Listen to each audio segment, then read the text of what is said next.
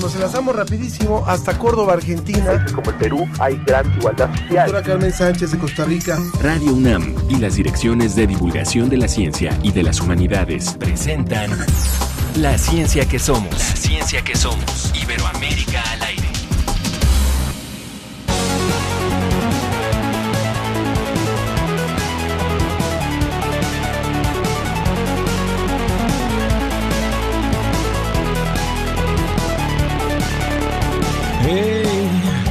¿Recuerdas que fue ayer que me dijiste ven? No quiero terminar tan sola. Tú juegas a contraluz y hoy la noche nos cegó. No quiero terminar tan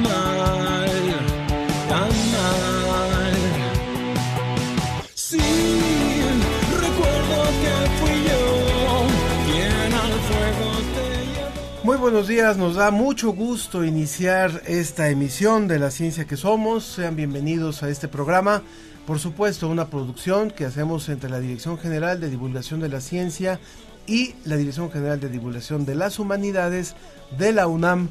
Yo soy Ángel Figueroa y como siempre le doy la bienvenida a mi compañera Ana Cristina Olvera. Ángel, qué gusto, siempre es un placer estar contigo los viernes en la mañana y hablar de mucha ciencia, de muchas humanidades, escuchar buena música. Hoy estamos eh, escuchando a De Salón, una agrupación que es originaria de Chile y que además eh, pues utiliza géneros como el indie rock y el pop.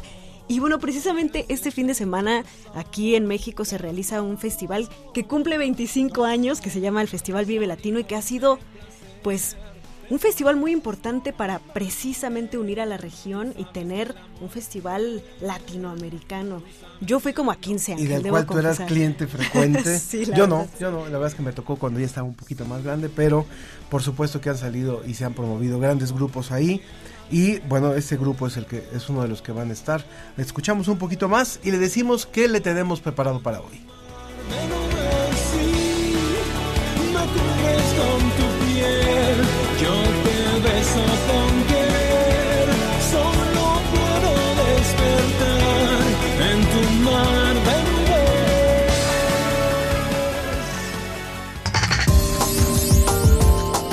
Se aprueba el Tratado de Altamar, un gran avance para la protección y conservación de los océanos.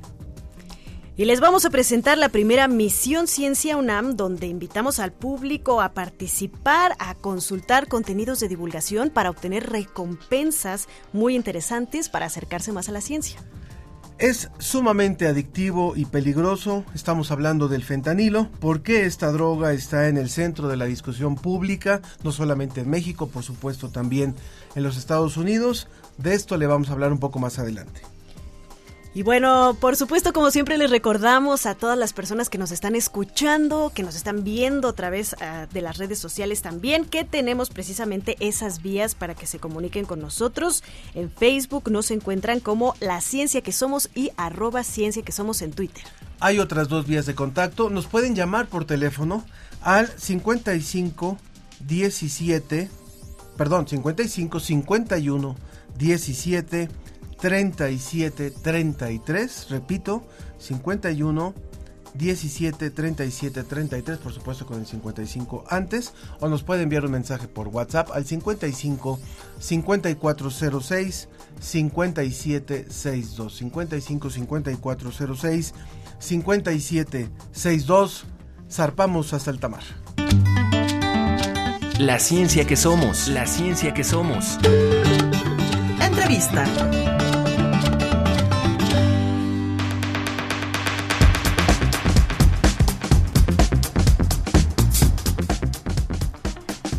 Bueno, hace, hace unos meses se anunció con bombo y platillo, todos festejamos porque finalmente se logró eh, pues un acuerdo muy importante en las negociaciones de este tratado de altamar, un tratado que pues ya lo vamos a platicar con nuestro invitado, pues pretende traernos muchísimos beneficios a la humanidad y sobre todo también al medio ambiente y la biodiversidad.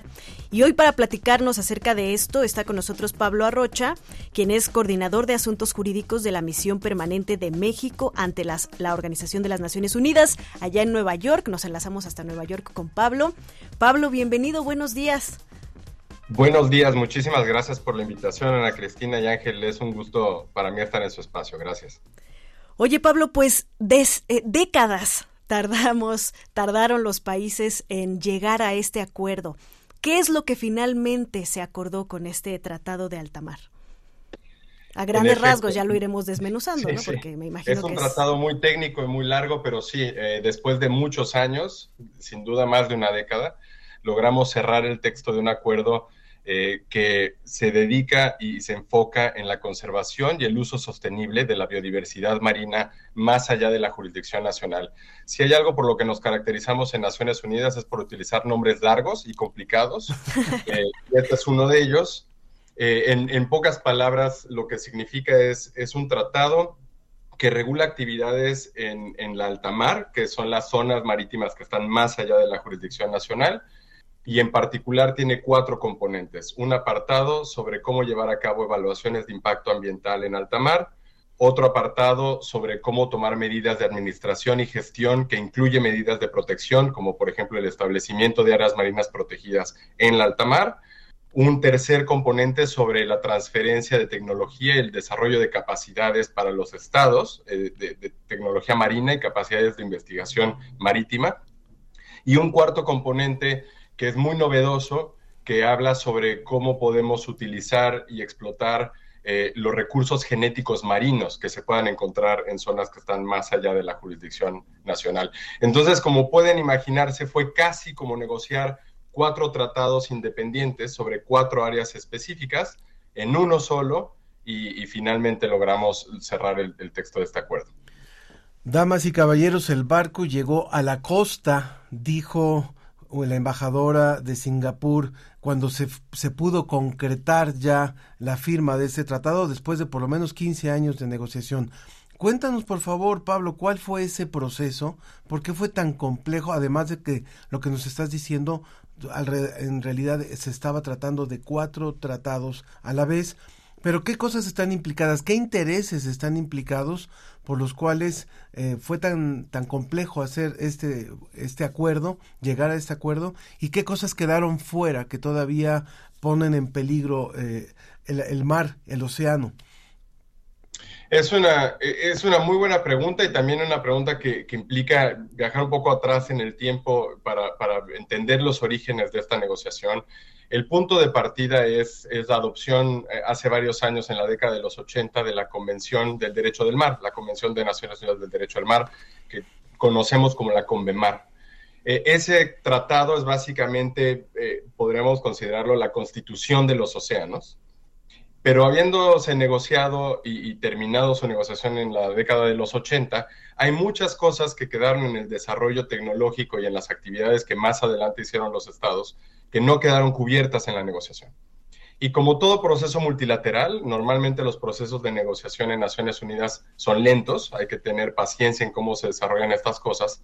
Empezó una discusión informal, primero hace más de 10 años, en un foro de, la Asamblea General de la ONU dedicado a temas de derecho del mar, que identificó, empezó a identificar estas áreas que no estaban cubiertas por la Comemar y que requerirían quizás un tratamiento en el futuro. Eh, hubo una discusión informal con un grupo de, composición abierta que duró varios años, se hicieron recomendaciones, esas recomendaciones se siguieron analizando. Para cuando vino la declaración de Río más 20, se identificó que quizás valdría la pena tener un tratado. En fin, todo esto progresó durante años y, y la parte de historia, digamos, un poco más reciente, es que en 2015, finalmente la Asamblea General decide crear un comité preparatorio con cuatro sesiones para analizar si hay elementos y recomendaciones para avanzar a la negociación de un tratado. Esto coincide además con mi llegada a, la misión en Nueva York, entonces tuve la oportunidad de involucrarme en este proceso desde la primera sesión de ese comité preparatorio. Tuvimos cuatro sesiones del comité preparatorio Al final, el tema volvió a la Asamblea General para tomar una decisión sobre qué hacer. Eh, tuve el privilegio de, de, coordinar junto con mi colega de Nueva Zelanda la resolución de la Asamblea General, que es la que ya mandata el establecimiento de la conferencia de, de, de negociación, la conferencia intergubernamental. Esta resolución la adoptó la Asamblea General en diciembre de 2017. El, el número de la resolución es la 72 barra 249, que es la, la fuente de la conferencia. Y a partir de que se adopta esa resolución, la Asamblea ya mandata que se negocie un tratado, primero con cuatro sesiones de negociación. Tuvimos esas cuatro sesiones, como a todo el mundo nos pegó el COVID a la mitad, eh, entonces se frenó y, y, se interrumpió el proceso de negociación. Extendimos a una quinta sesión la negociación. Nos faltó todavía un poco de tiempo para, para poder cerrar y esa, y esa sesión, la quinta, se suspendió y se reanudó apenas hace un par de semanas durante dos semanas más de trabajo y ahí fue cuando, cuando pudimos eh, cerrar este, este acuerdo y, y, y, la verdad es que fue un proceso eh, extenuante. Eh, llegado el viernes, que era el último día de la negociación, faltaba todavía camino por recorrer y extendimos informalmente las negociaciones que acabaron hasta el sábado en la noche. Hubo un, un periodo de casi 40 horas continua de negociación en Naciones Unidas eh, y finalmente lo que pudimos fue cerrar este acuerdo. Y hablando un poco de los intereses, es un equilibrio muy delicado el que, el que buscamos, porque por un lado es un acuerdo de conservación y, y contribuye, por ejemplo, a las metas de tener el 30% de, de, del alta mar como áreas marinas protegidas para el 2030. Uh -huh. eh, sin duda, puede generar estos espacios de protección, incluido también con, con, cómo se van a llevar a cabo evaluaciones de impacto ambiental. Pero por otro lado, no es necesariamente un, un, un tratado que cierra el océano a actividades como la pesca, por ejemplo, que es fundamental también para, para el desarrollo sostenible y la alimentación de, de muchos países. En, y por eso se llama así un acuerdo de conservación y uso sostenible. Okay. Entonces había que encontrar ese equilibrio entre cómo permitir la utilización de recursos, pero de manera responsable, y también tener medidas de conservación que garantice la salud de los océanos para las generaciones futuras. Hay un punto importante que mencionar, Pablo, que eh, pues sucede con muchos tratados y muchos acuerdos que se llegan a las, las Naciones Unidas, que es que ahora pues hay todo un camino que recorrer para la ratificación, ¿no? Para que los países realmente se comprometan, para que lo bajen, ¿no? Digamos, a su, a su situación. Obviamente pienso, por ejemplo, en el Tratado de la Luna o en otros similares donde, pues sí, están muy bonitos desde hace muchos años, pero muchas de las potencias no, no han suscrito, digamos, el, el tratado. ¿Qué sigue entonces en este aspecto? Eh, ese también es un muy buen punto. Estamos, toda, todavía no hemos llegado a la, meta como tal. Creo que la parte más importante ya la hicimos, que es cumplir con el mandato de la Asamblea General, de tener un acuerdo y ya haber cerrado y concluido esas negociaciones sustantivas. Ahora, lo que sigue de manera más inmediata es primero formalmente adoptarlo. Todavía no lo hemos adoptado como tal porque tiene que pasar el proceso, el tratado por un proceso un poco más técnico de editorial jurídica y de revisión jurídica. En inglés a veces se le llama esto como legal scrubbing, eh, para darnos cuenta de que todo haya quedado como, como tiene que quedar con el lenguaje jurídico. Ese es un proceso que vamos a llevar a cabo en las próximas semanas aquí en Nueva York. Eh, la presidenta del proceso, Rina Lee, me, eh, ha pedido, como miembro de la mesa de la conferencia, que coordine el grupo de trabajo informal que haga este ejercicio. Entonces yo espero que podamos empezar a trabajar a principios de abril. Primer paso entonces es hacer esta limpieza editorial. Segundo paso es que Naciones Unidas publique el tratado en los seis idiomas oficiales de la ONU, porque el acuerdo es una original en sus seis idiomas y se tienen que enviar también a las delegaciones para que hagan la revisión en estos seis idiomas.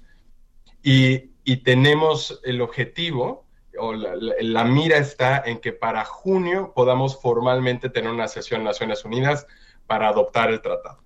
Una vez que lo hayamos adoptado, que se martille y el tratado ya quedó adoptado por la ONU, entonces pasará al proceso de apertura firma, se tendrá que eh, agendar la, apertura firma del tratado y luego empezarán los procesos, como dice Ana Cristina, de ratificación. la firma no es lo mismo que la ratificación. Eh, el tratado entrará en vigor hasta que tengamos 60 ratificaciones. Habiendo dicho esto, parece que tendremos un tratado en vigor relativamente pronto. Es un tratado que, cubre y, y impacta los intereses de una gran cantidad de estados. Todas las islas del Pacífico estuvieron muy involucradas en la negociación, el Caribe, países como México, la gran mayoría de países que tienen litoral y que tienen intereses concretos en, este acuerdo y en que este acuerdo entre en vigor lo más pronto posible. Así que aunque, aunque 60 puede parecer un número muy alto, de 193 estados de Naciones Unidas, nos parece que se puede alcanzar pronto. También hay un compromiso de la Unión Europea de, ingresar y de ratificar como bloque, y ahí tendríamos 27 eh, ratificaciones de golpe también. Entonces, espero que pronto tengamos o podamos estar celebrando la entrada en vigor del acuerdo. Para ir cerrando, nos quedan un par de minutos, Pablo. Sería, estamos hablando con Pablo Arrocha, coordinador de asuntos jurídicos de la Misión Permanente de México ante la Organización de las Naciones Unidas allá en Nueva York. Nos dice, por un lado, eh, Elizabeth Bisuet, que dice, buen día, mi, mi, estímulo mañanero de los viernes, se refiere al programa, y dice, gratificante la noticia de este acuerdo conservacionista. Pregunta, ¿sanciones para los países? Sanciones para los países. El, tratado sí prevé eh, métodos de solución pacífica de controversias de lo que pueda eh, surgir como, como eh, cuestiones sobre la interpretación o la implementación del, tratado. En realidad retoma mucho los mismos mecanismos de solución de controversias que tiene la propia Convemar, porque este es un acuerdo de implementación de la Convemar. Entonces, eh, se intentó hacer una conexión, pero sí habrá mecanismos para poder dar seguimiento a la implementación. Pablo, eh, otra pregunta importante que es esta que mencionabas acerca de los recursos genéticos marinos y que nos, nos compete mucho en el tema de que hablamos de ciencia aquí en este, en este programa muchas veces. Y se habla de que, bueno, eh, las patentes de, por ejemplo, estos descubrimientos genéticos tienen 90% solo 10 países que son los que más mm, tienen dinero para el desarrollo de, la ciencia, y se habla de que haya una distribución más equitativa, pero pues esto no solo depende de un tratado, ¿no? También depende de transferencia tecnológica, este, transferencia científica, etcétera. ¿Cómo es que se intentar, intentará eh, o cómo estipula este tratado que se intentará hacer esto más, un piso más parejo en este aspecto?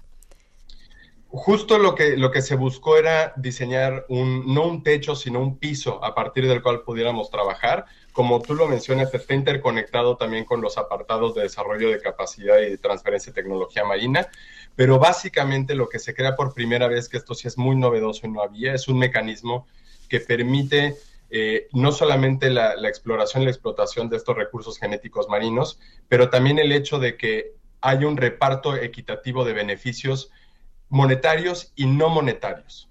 Eh, pero sobre todo la parte monetaria, que, durante muchos años fue un, elemento de los más complicados en la negociación. Se habla de la comercialización de los productos, se habla del tipo de beneficios que tendría que ser repartidos. Evidentemente el tratado establece todo un mecanismo eh, también institucional con un grupo de expertos, con una secretaría para poder gestionar todas estas cosas desde un punto de vista práctico, el establecimiento de un fondo donde se recibe el dinero que surge de, esta comercialización que pueda haber en el futuro de productos a partir de los recursos genéticos que, se encuentren en el alta mar. Y también algo que, se retoma en el tratado eh, y en la parte de principios es que se vuelve a hacer énfasis en el principio de la humanidad en, los mares, que es algo muy importante para nuestra región. En inglés tuvimos un, y logramos también hacer un beneficio en, lenguaje incluyente de género, porque en la Convemar el principio en inglés dice Common Heritage of Mankind, y ahora eh, lo logramos cambiar, también a propuesta nuestra, y, el principio quedó como Common Heritage of Humankind, pero hay, una, hay, un, hay un reconocimiento de, de este valor global de, los recursos y si hay un mecanismo para su explotación, comercialización y reparto de beneficios, incluidos los, los económicos. Pablo, felicidades por todo este trabajo, la parte que te tocó a ti y a todos los equipos que han colaborado en ello y ojalá que dentro de algunos años, si todavía estamos sobre este planeta, podamos decir a mí me tocó cuando se firmó el acuerdo de Altamar y cómo han cambiado y cómo han mejorado las cosas. Pudimos poner algo, un freno a tiempo para la preservación de los mares en este planeta. Ojalá que el tiempo nos alcance, que la vida nos alcance para ver eso, Pablo. Ojalá y, con toda honestidad lo que les puedo compartir es que por lo menos para mí lo que representa estar en Naciones Unidas es eso, es asumir con responsabilidad el espacio que tenemos y la oportunidad para hacer un cambio para bien desde este foro, que es el foro universal por excelencia. Eh, y yo espero, yo, yo comparto ese mismo deseo, que cuando yo también ya no esté en Naciones Unidas y veas atrás, me pueda quedar con la satisfacción de que el tiempo que tuvimos de paso por la ONU sirvió para contribuir a algo en, el beneficio de, la humanidad. Excelente. Pablo Arrocha, coordinador de Asuntos Jurídicos de la Misión Permanente de México ante la Organización de las Naciones Unidas en Nueva York. Saludos, saludos y que tengas un excelente fin de semana. Igualmente, gracias a ustedes. Gracias, Pablo. Despierta tus neuronas. Ven y disfruta de charlas, talleres, juegos y más en Universo Museo de las Ciencias del 15 al 19 de marzo. Adéntrate en el apasionante mundo de las neurociencias. Consulta toda la programación en www.universum.unam.mx. Las mujeres en la ciencia.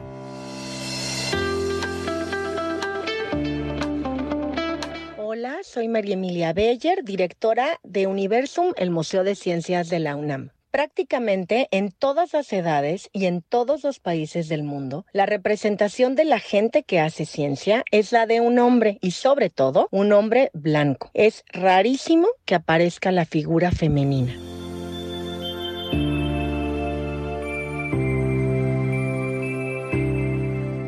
Rompe el pacto por una igualdad de género sin violencia ni discriminación en todos los ambientes y entornos.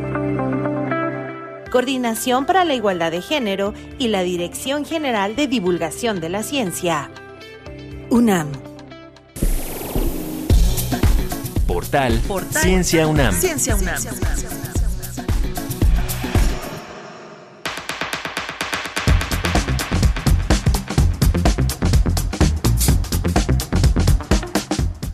Continuamos en la ciencia que somos y la verdad es que nos da muchísimo gusto que el portal Ciencia UNAM, un portal que ya tiene por lo menos unos 10 años en un gran esfuerzo de muchísima gente para comunicar la ciencia en distintos niveles, sobre distintas temáticas y con diferentes enfoques, ahora tiene su primera misión Ciencia UNAM y por eso eh, nos gusta mucho la idea de que Ana, justamente, quien es la subdirectora de información en divulgación de la ciencia, nos cuente qué es esto de la primera misión Ciencia UNAM.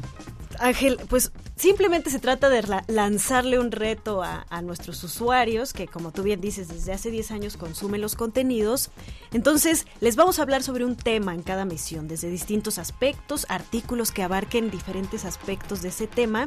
Y la misión para todos los usuarios es que consulten todos estos artículos contesten una breve encuesta, una breve eh, cuestionario, digamos, en donde nos compartan, pues, qué les pareció este tipo de, materiales y cuando lo contestan, tienen acceso a recompensas. Y esas están padrísimas. Recompensas súper interesantes, ¿no? Entonces, esa es la misión Ciencia UNAM. Cada tres meses vamos a estar teniendo un tema diferente y la idea es que las personas puedan conocer un tema desde distintos aspectos, ¿no? Escribiremos artículos, por ejemplo, en la primera misión que se va a tratar de la nueva era de la exploración espacial, sobre la minería espacial, la medicina espacial, eh, los laboratorios, algunos de los laboratorios de la UNAM que se dedican a, a este tema. Y una vez que lean estos artículos, vean las infografías, los videos, etcétera, van a contestar las preguntas y van a tener recompensas increíbles. ¿Cuándo aparecería esa primera misión? Va a aparecer en abril, La, vamos a tener la primera misión y va a ser sobre este tema, la nueva era de la exploración espacial. Muy bien, y ahora, ¿cuáles?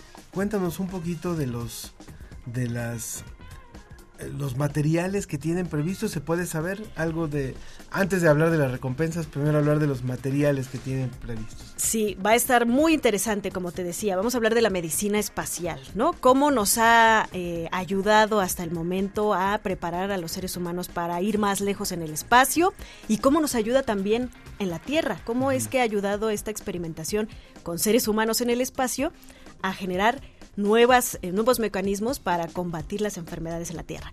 La minería espacial. ¿Sabías que allá afuera, en los asteroides, en la Luna, incluso puede haber suficiente oro u otros minerales como para acabar con la pobreza por muchísimas generaciones? Pero esto se puede hacer. ¿Qué tecnología hay? ¿Se puede lograr en cuánto tiempo, no? Por ejemplo. Vamos a hablar también eh, de los nanosatélites. ¿Qué tan importantes son los nanosatélites en esta nueva era de la exploración espacial? Se están volviendo pieza clave y, por ejemplo, la UNAM que está desarrollando en ese aspecto. Eso por ponerte un, par de ejemplos. Una probadita de, ese menú. ¿Y las recompensas? Primero te, propongo que platiquemos con nuestro invitado un ah, poquito para que eh, nos hable un poco más acerca de esto, de la importancia de la exploración espacial. Ya está con nosotros conectado el doctor Jorge Ferrer, quien es el responsable del Laboratorio Nacional de Tecnología Espacial y Automotriz en Juriquilla, Querétaro, de la UNAM. Doctor, bienvenido, buenos días. Muy buenos días, ¿cómo están? Es un honor eh, y placer poder estar en este momento con ustedes platicando. Cuéntenos para aderezar eh, pues el, lanzamiento de esta misión Ciencia UNAM, ¿por qué es tan importante la exploración espacial para nuestra nuestra generación y qué es lo que están haciendo más o menos, un poquito una probadita, porque pues si no nos podíamos ir todo el día ahí en el laboratorio. Por supuesto.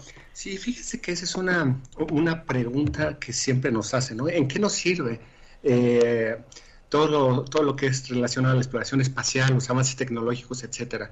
Y en este momento nosotros estamos rodeados de muchos de los, eh, de los descubrimientos, de los desarrollos tecnológicos que se hicieron durante la eh, carrera espacial. Y eso es importante porque aunque una vez eh, pudiera ver lejos esta clase de tecnología, día a día nosotros somos parte y uso de, de todos esos avances. Por ejemplo, en los teléfonos celulares, cuando ponemos el, Google Maps o el Waze, o cuando hablamos por teléfono, o incluso en ciertos tratamientos médicos, en el desarrollo de materiales que son más ligeros, más calientes, que resisten a la radiación, impermeables, ¿no? Desarrollo de nuevos materiales que nos permiten hacer cosas inimaginables, cosas que en el pasado no hubiera sido solamente posible en los libros, ¿no? Julio Verne, este, eh, Clark, ¿no? Asimov, etcétera. Entonces, todas esas cuestiones que muchas veces nosotros vemos tan, tan lejana, día a día la vivimos. Entonces, he ahí que eh, todos los avances en la parte espacial se traducen de alguna manera a cómo nosotros estamos viviendo hoy en día.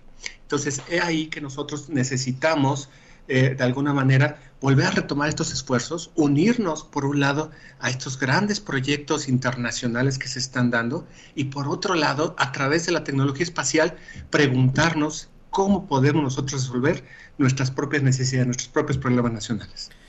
Tal vez eso responde un poco a la pregunta que, estaba por hacerte, Jorge, que, dice que finalmente es que el, el, laboratorio que tú encabezas es el laboratorio de tecnología espacial y automotriz. O sea, ¿cómo se combina la investigación que están haciendo en, ingeniería espacial con las aplicaciones para la industria automotriz?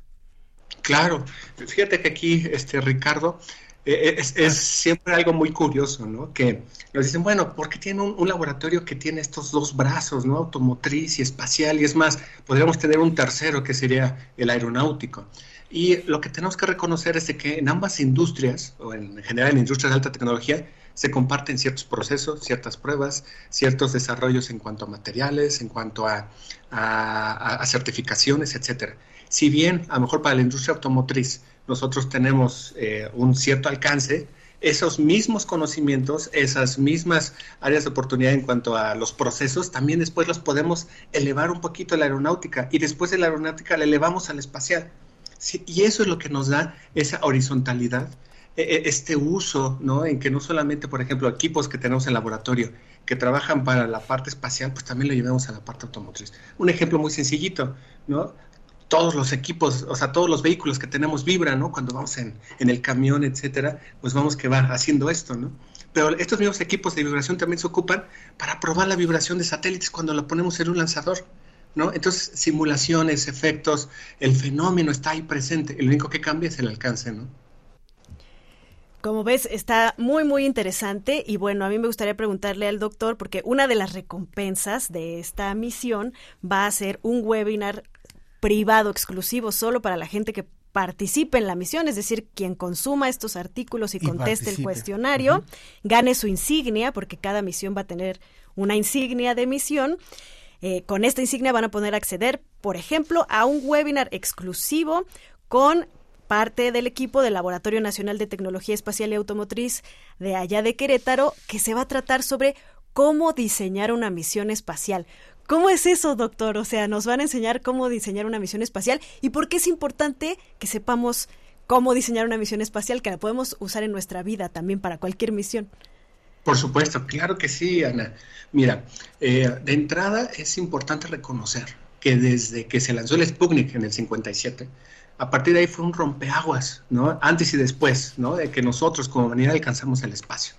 Y, en esos años la UNAM comenzó también sus propios desarrollos. Entonces nosotros tenemos un gran, eh, una gran herencia, un gran legado, que con los años se ha venido cristalizando en diferentes proyectos. Una de estas cuestiones que siempre este, nosotros hemos tenido, la pregunta es, bueno, si yo quiero poner un satélite en órbita, ¿no? si yo quiero atender una cierta necesidad con tecnología espacial, ¿Cómo, cómo arranco? ¿Cómo empiezo? Y es a través de este webinar ¿no? que nosotros estamos este, pues ofertando como, personalizado, ¿no? en que les podamos comentar a los ganadores o a las ganadoras cómo iniciar, cómo plantear una misión. ¿no? En primer lugar, entender qué es una misión espacial, para qué sirve, cuál es la, cuál es la visión y darle los elementos mínimos ¿no? para que ellos puedan iniciar sus propios desarrollos, ¿no? que ellos puedan iniciar eh, este, algún proyecto porque siempre nos preguntan, bueno, ¿cómo, cómo inicio? ¿Cómo arranco? Ah, bueno, pues existen metodologías, existen esfuerzos este, ya realizados o traducidos en libros para explicar todo esto. Pero qué mejor un uno a uno, qué mejor el llevarlos de la mano y platicarles de primera voz con el, grupo en donde nosotros estamos aquí en Juriquilla, Querétaro, cómo se hace una misión espacial. Entonces, ese es, la, ese es algo que pensamos va a ser de gran utilidad. Vamos a, eh, estamos emocionados de poder transmitir este conocimiento y que eso sirva para formar futuros y futuras ingenieras en este sector. Eh, no, estamos conversando con el doctor Jorge Ferrer, quien es responsable del Laboratorio Nacional de Tecnología Espacial y Automotriz eh, Lingea allá en Juriquilla, Querétaro, en las instalaciones de la UNAM. Y también debo de balconear, debo de informar que no solamente va a haber un webinar con él o con, o con el equipo de laboratorio, sino que también aquellos que ganen, ¿qué va a pasar? ¿A dónde van a ir? Ah, pues va a haber varias otras recompensas, que estas que tenemos aquí son las que ya están confirmadísimas, pero estamos trabajando en más. Uno va a ser un webinar privado también con el responsable de las transmisiones en vivo de los lanzamientos de la NASA en español. Es decir, nos van a contar cómo se hace una, como más o menos lo que estamos haciendo aquí en el programa, pero cómo lo hacen en la NASA y en español, que es algo pionero, apenas lo están empezando a hacer en español. Entonces él nos va a contar todo así en persona y le van a poder hacer todas las preguntas que quieran en privado y todo. También va a haber calendarios de la NASA en español, que también es una novedad. Antes no se hacían en español, ahora se están haciendo en español. Eh, y también eh, nos están eh, ofreciendo del laboratorio que quienes estén allá en Querétaro, o sea, esto es muy importante, nosotros no, no los podemos llevar hasta allá, pero sí quienes estén en Querétaro van a poder van a poder visitar el laboratorio, visitar las instalaciones, armar una visita guiada con los, con los responsables del laboratorio, que les cuenten, que vean de viva voz toda esa tecnología que se está desarrollando ahí en el laboratorio. Esas son la probadita de entrada para, para las misiones, para los ganadores de la misión. Excelente, pues yo, creo que es una gran oportunidad, doctor Jorge, que, que esta, que quienes participen en, en esta, en esta, en este reto, en esta misión, eh, por supuesto que idealmente pudieran ir allá a, Juriquilla, pero también porque creo que hay que promover en nuevas generaciones, siempre lo decimos aquí, y creo que en el, en el caso de lo que tiene que ver con la industria aeroespacial y automotriz que tiene un desarrollo tan fuerte allá en Querétaro, es importante tener nuevas generaciones, nuevos investigadores, formación de recursos humanos. Usted nos dirá qué tanto hace falta. Pues hace falta de entrada mucho convencimiento, estimado Ricardo, ¿no? y sobre todo eh, que las nuevas generaciones sepan de entrada que ya tenemos nosotros como país una historia recorrida, ¿no? Que sepan que la UNAM ha sido pionero, que sepan que la UNAM lanzó en el 96 el UNAMSAT B, que fue el primer este, microsatélite en México y el segundo continente, continente americano, que sepan que nosotros ya tenemos tradición. Y qué mejor que hacer esta divulgación para que todo el mundo se entere, ¿no? A través de la iniciativa que está encabezando Ana, ¿no? Esta nueva campaña que, por ejemplo, no sé si sabían que en este momento a nivel nacional tenemos más o menos como aproximadamente 300 investigadores e investigadoras dedicados a la parte espacial, ¿no? A lo largo del país. Entonces eso está brutal. No sé si ahorita saben que tenemos ya este, eh, más o menos como 6 o 7 proyectos nanosatelitales. Dos ya se lanzaron, eh, civiles, dos militares, uno comercial y tenemos más en puerta, ¿no? Entonces, eh, definitivamente las nuevas generaciones tienen que estar enteradas de la historia que ha tenido México para ellos poder construir un nuevo presente para un futuro en donde realmente ya como país podamos trascender en este sector. Hemos tenido nosotros tres intentos a lo largo de, la, de nuestra historia, no queremos que ocurra un cuarto. Entonces, para eso necesitamos que se conozca todo lo que se está haciendo. Y como tú me lo dices, hay necesidades planteadas, claro necesidades en cuanto a recursos humanos, en cuanto a desarrollo tecnológico propio, en cuanto a tener nuestros propios centros de prueba ya este, certificados, alerta temprana, comunicaciones en, en, partes remotas del país. O sea, existen. Y ahora la pregunta es, ya sabemos que existen, ¿cómo las vamos a atacar? Ese es nuestro reto en el presente. Excelente. Y bueno, también lo, otra recompensa es que los niños que participen en la campaña y que ganen su insignia, van a poder preguntar, eh, van a poder participar en Preguntamos porque somos niños, el canal, el programa para niños de la Dirección General de Divulgación de la Ciencia e Imagen Radio Multicast. Así que ahí está, otra recompensa. Muchas gracias, doctor, y pues ahí pendientes de todo esto. Gracias a ustedes, el honor ha sido todo mío. Ana, Ricardo, cuídense mucho y gracias por la invitación. Muchas gracias, doctor Jorge Ferrer, responsable del Laboratorio Nacional de Tecnología Espacial y Automotriz, Lingea en Juriquilla, Querétaro, me decía Ricardo, porque en la pantalla me ve como Ricardo, pero Ricardo, nuestro productor, que le agradezco muchísimo, siempre es un profesional. Yo soy Ángel Figueroa. Bueno, vamos a continuar. Tenemos más aquí en La Ciencia que Somos. Lo que viene de Ciencia UNAM en marzo. Te sorprenderás al conocer la historia de la psiquiatría en México. Conoce Alianza UNAM, el programa para el desarrollo de inteligencia artificial para resolver problemáticas sociales. Y en el marco del 8M te ayudamos a identificar el terrorismo íntimo y la violencia psicológica hacia las mujeres. Esto y más en ciencia.unam.mx. Las mujeres en la ciencia.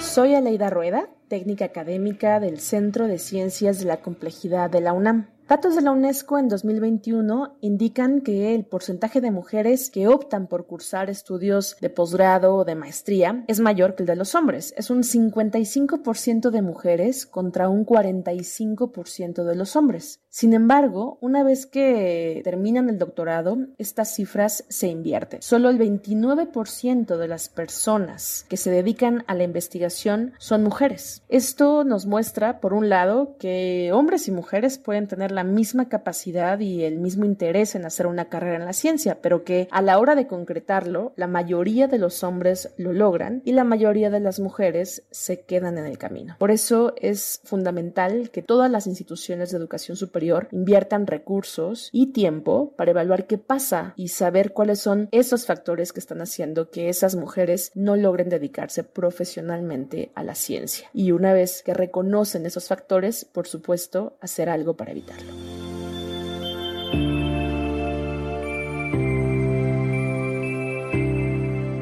Rompe el pacto por una igualdad de género sin violencia ni discriminación en todos los ambientes y entornos. Coordinación para la Igualdad de Género y la Dirección General de Divulgación de la Ciencia. UNAM. La ciencia y sus respuestas están sobre la mesa.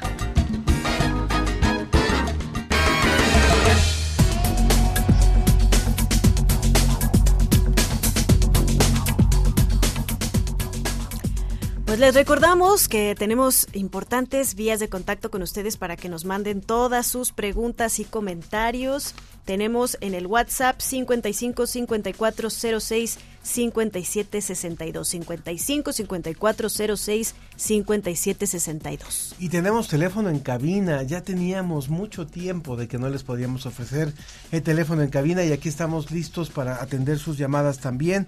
55 51 17 37 33. Repito, 55 51 17 37 33 y por supuesto también en Facebook La Ciencia que Somos a través de la cual estamos transmitiendo en imagen para que usted nos pueda ver también y en Twitter en arroba Ciencia que Somos para que puedan también entrar en contacto con nosotros listos ya para nuestro siguiente tema.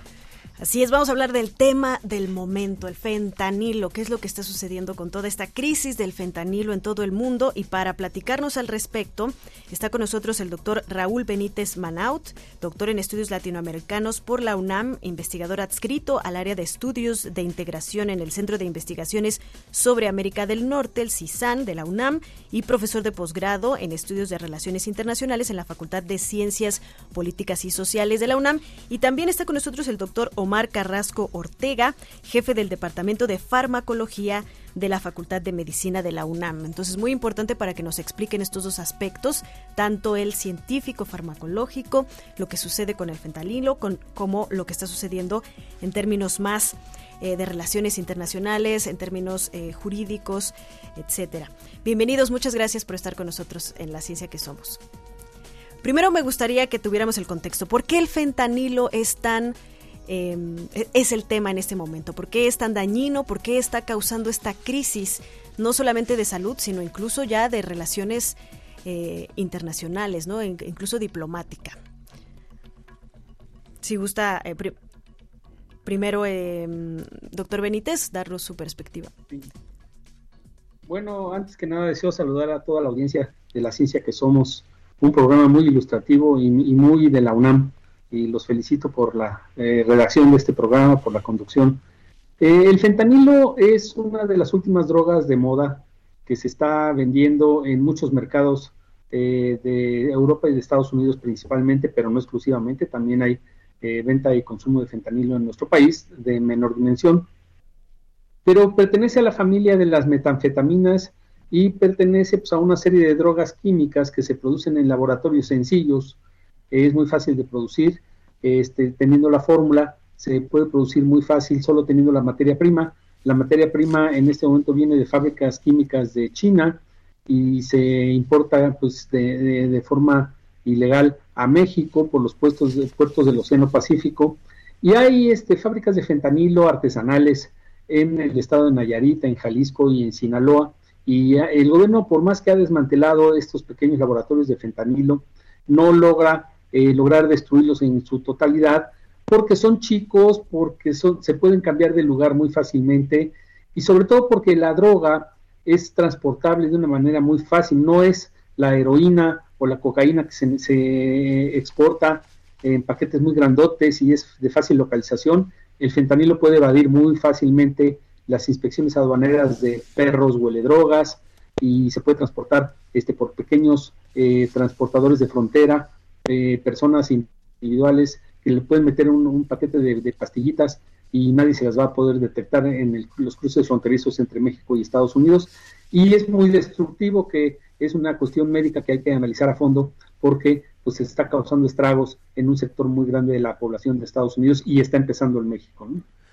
Yo quisiera preguntarle a nuestro otro invitado, el doctor Omar Carrasco, finalmente, este es el contexto, digamos, eh, económico y el contexto social que, ocurre en torno al fentanilo, pero también eh, finalmente el, fentanilo inició como un, como un opioide, como un fármaco, y después se le vio el, el, el, mercado, en el mercado de la droga, y entonces empezó a proliferar. Hemos visto estos videos brutales en, las calles de Filadelfia y en algunos puntos de, de los Estados Unidos de, de estas especies de zombies que son eh, quienes consumen esta droga. ¿Cómo se da ese paso de un uso eh, farmacéutico al uso de ya de, del masivo para la venta como droga, como droga de consumo personal. Pues buenos días, buenos días a, todos.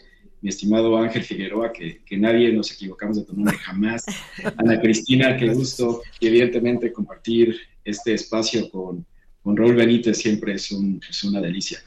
Eh, la primera la primera precisión, como, bien apuntaste, este es un, es un análogo sintético de la morfina, es un opioide, y pues la naturaleza de, estos fármacos es altamente adictiva. Em, hay, una, hay una constante en todas las sustancias adictivas. Hay un aumento de neurotransmisiones de, dopamina en el cerebro y eso hace que en los centros de gratificación nos sentamos bien, ¿no? Entonces, haciendo honor al, título de este extraordinario programa, La ciencia que somos, ¿no? Eh, entender que todas las drogas, todas, la que ustedes me digan, eh, alcohol, nicotina, eh, morfina, en este caso fentanilo, todas estas aumentan dopamina en los centros de gratificación.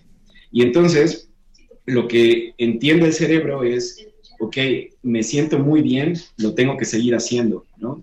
Y eso eh, se ha normalizado en el caso de las, de las drogas que encontramos en las esquinas de, nuestros barrios, ¿no? en las tiendas de conveniencia con alcohol o tabaco. ¿no? La gente va para sentirse bien, para este rush de, de, dopamina en los centros de gratificación. Y la diferencia entre estas drogas es qué tanto hay este, este rush de, de bienestar y qué tan rápido lo alcanza. En el caso de, fentanilo es, es increíblemente alto y por eso eh, la gente, pues eh, ustedes lo han notado, no solamente con esta droga, sino con otras, empieza a gastar más de lo que gana o empieza a vender lo que tiene para poder tener acceso a estas drogas y eso eventualmente pues rompe su, su, núcleo familiar y, de vida y pues nosotros podemos observar estas imágenes que, que, se, han, se, han, mostrado recientemente, pero no solamente con fentanilo, sino eso también pasa con heroína, eso también pasa con morfina, eso también pasa con alcohol. Eh, hay alteraciones en el sistema nervioso central que eventualmente causan este, este grado de deterioro. Eh, ¿Por qué se ha convertido? Bueno, ya hablamos un poco de por qué hay tanto consumo de fentanilo, no solamente en los Estados Unidos, donde hay una verdadera crisis, sino también en nuestro país y en otros países de América Latina y el mundo. Pero ¿por qué se está convirtiendo, doctor Benítez, también en un problema diplomático y legal? Bueno, se convierte en un problema diplomático porque Estados Unidos acusa a México de que México no controla las fábricas de fentanilo y que la corrupción en las aduanas permite que ingresen los químicos que vienen de China, principalmente de China, eh, en, los puertos de Lázaro Cárdenas eh, y Manzanillo. Entonces, eh, Estados Unidos sostiene que es una, una, etapa más de la guerra a las drogas que el gobierno de México no puede controlar y que entonces afecta a ellos y por culpa de los desembarcos chinos de droga los laboratorios que hacen carteles como el de Jalisco y el de Sinaloa. Entonces, este, este, estos carteles que tienen redes muy, muy, muy desarrolladas para desde las fábricas del fentanilo hasta la conducción de, del producto a las fronteras, tienen las redes también de los, este, los que cruzan las drogas en la frontera y luego las entregan en Estados Unidos y que México no las controla. Pero eh, lo cierto es que Estados Unidos tampoco controla eh, lo mismo en su país, o sea, la droga ingresa a Estados Unidos y ahí ya no tiene nada que ver eh, las autoridades mexicanas ellos tampoco pueden controlar los chavos o jóvenes que, ingresan con esta droga a Estados Unidos, personas eh, o incluso narcotraficantes, pues a quién se las venden, luego quién las distribuye, los, los concentradores del producto, los ya, ya mafiosos, y luego quién las lleva hasta Nueva York, hasta Filadelfia, hasta Pensilvania, hasta Washington, hasta Chicago, eh, y luego quién las vende. Son redes muy extensas que tienen dos partes, la parte mexicana, la parte estadounidense, el punto de conexión es la frontera, pues, desde que las, las mafias mexicanas la entregan en la frontera a las mafias estadounidenses del otro lado, pues ahí está en manos de Estados Unidos. Aquí la realidad es que eh, el narcotráfico es un problema que se vuelve geopolítico, es un problema que genera violencia, eh, mucho más en nuestro país, pero también causa muchos muertos en Estados Unidos. La proporción de la violencia generada por el narcotráfico es similar en los dos países, eh, por el tamaño de la población. En México está muriendo eh, al año alrededor de entre 32 y 36 este, mil personas por narcotráfico, por violencia del narcotráfico, esto que vemos todos los días en los noticieros, de que seis personas eh, fueron muertas en un, en un bar de Celaya, eh, que cuatro muertos en, en, Matamoros o en Nuevo Laredo, etcétera, que todos los días están estas noticias. Este, estas 36 mil personas son equivalentes a, los 100 mil que mueren por consumo de fentanilo en Estados Unidos.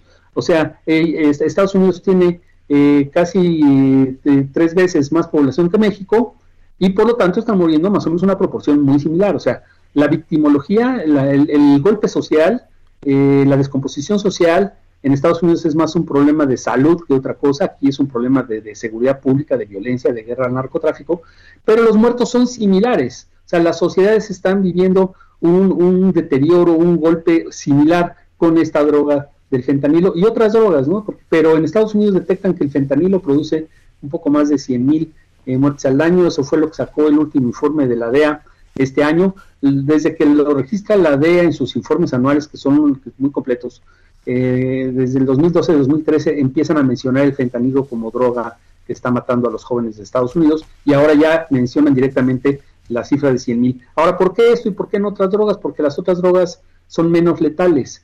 La cocaína es una droga sofisticada menos letal, este, la heroína, la heroína igual, la marihuana no se diga, la, marihuana es no letal, o sea, no causa muerte, y el fentanilo es una droga muy potente eh, que entonces sí está causando pues un golpe en la salud de las personas que lo consumen muy muy dura. Y en México se ha detectado que se mezcla entre los consumidores de los bares y los jóvenes que la usan, eh, se mezcla con cristal.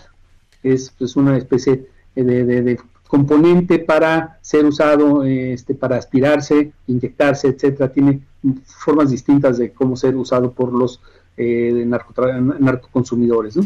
Estamos escuchando al doctor Raúl eh, Benítez Manaut. Él es integrante e investigador en el Centro de Investigaciones sobre América del Norte del CISAN, desde donde también nos saluda Brenda eh, Laveda Díaz Osnaya, saludos desde el CISAN, así como Guillermo Espíndola, que manda saludos también al programa. Y está también con nosotros el doctor Omar Carrasco, jefe del Departamento de Farmacología de la Facultad de Medicina de la UNAM. A mí me gustaría, doctor Omar, que pudiéramos ahondar un poquito en este punto que acaba de mencionar el doctor Benítez, la letalidad. O sea, no habíamos eh, recientemente eh, tenido información, salvo los últimos años, de una droga tan letal que está, que está teniendo la cantidad de muertes. Sabemos los efectos de la morfina, sabemos los efectos de la heroína, pero algo tan letal, hablar de 100.000 muertes en los Estados Unidos, hablar de muertes también muy fuertes, eh, de, números elevados en México, no lo habíamos escuchado en los años recientes y hoy sí, por eso el fentanilo llama tanto la atención. Por favor, doctor. Pues cada que, que me invitan a hablar de fármacos, siempre digo que todos son peligrosos, dependiendo de la dosis y cómo los utilicemos, ¿no? Eh, una vez que, que, que, doctor Benítez ha, puesto el tema de, que tantas personas se mueren, pues eh, yo diría que en qué tiempo se mueren, ¿no? Por ejemplo, si alguien está fumando, pues va a tener cáncer de pulmón y se va a morir, ¿no? Pero a lo mejor se va a morir en 10 años, o en 15, o en 20. Alguien que bebe mucho va a tener cáncer eh, hepático y se va a morir igual, no en la inmediatez. O a lo mejor va a tener algún accidente de, de tránsito, ¿no? La diferencia con fentanilo es que, eh, como es un análogo sintético de morfina, causa depresión respiratoria. Los receptores opioides eh, MU están en el sistema nervioso central, en las fibras del dolor, por eso es un extraordinario analgésico y es un extraordinario fármaco que utilizamos durante los procesos operatorios, pero también los receptores opioides eh, están vinculados con el proceso de ventilación y entonces la gente literalmente se queda sin oxígeno porque no respira. Entonces es muy dramático porque alguien eh, accede a alguna dosis de algún opioide, en este caso fentanilo, y deja de respirar. Y el, ataque o el, problema médico debe ser atendido de inmediato. Eh, tenemos algunos eh, antagonistas de receptores opioides que se llaman naloxona y entonces eso lo tenemos que administrar de inmediato porque si no, eh, la persona se muere. Evidentemente, todas estas estrategias de, rescate, pues las tenemos a nivel hospitalario, pues nosotros estamos tratando a alguien de un dolor terrible por cáncer o estamos tratando a alguien que lo estamos partiendo a la mitad literalmente para, para hacerle una cirugía, pues para que no sufra dolor utilizamos este tipo de fármacos y tenemos todas las medidas necesarias para que no tenga una depresión respiratoria. Eh, esto no sucede en las calles, como bien apunta el doctor Benítez, se puede mezclar con otras cosas muy fácil, eh, con este proceso de, necesidad del cerebro de tenerlo, ¿no? como, como, mencioné al principio, es uno de los fármacos que más eh, provoca adicción y entonces es muy fácil desde el lenguaje coloquial engancharse si alguna sustancia o algún preparado tiene, tiene fentanilo. El problema es el tiempo en el que suceden las reacciones adversas, que en este caso pues es eh, dejar de respirar.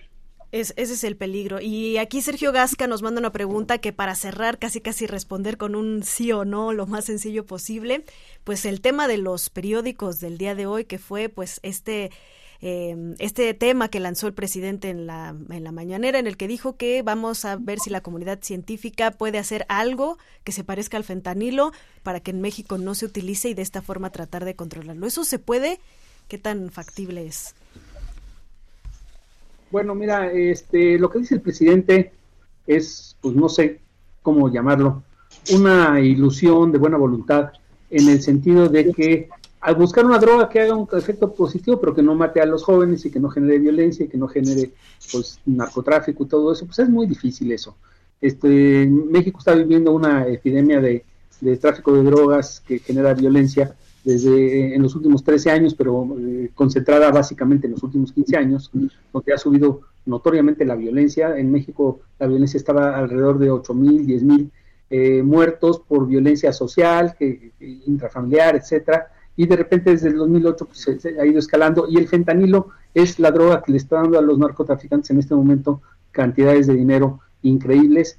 Y entonces se da la violencia por controlar los centros de consumo, los bares, los antros eh, a nivel local, como vimos por ejemplo en, el antro este, en Apaseo del Grande hace unos días, eh, ahí era la lucha por ver qué mafia eh, distribuye en ese bar eh, las pastillas de cristal con fentanilo, para que los jóvenes en el bar la, la, este, la fumen y, se, y la consuman. Entonces, esto es, es atroz y es muy difícil decir, pues vamos a que los químicos nos, nos hagan otro producto. ¿no? Esto, amerita, amerita entonces un, un, nuevo programa sobre este tema.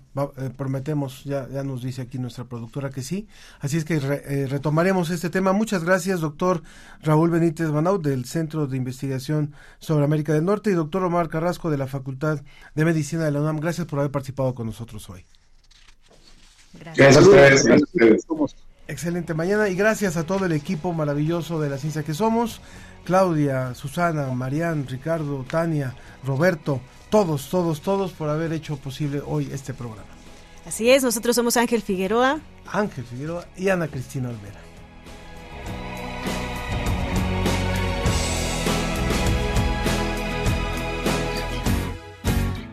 Decirte la verdad no tiene por qué cambiar. Saber a dónde voy, decir no, no quiero más. Hacerte el amor es parte de este ritual real.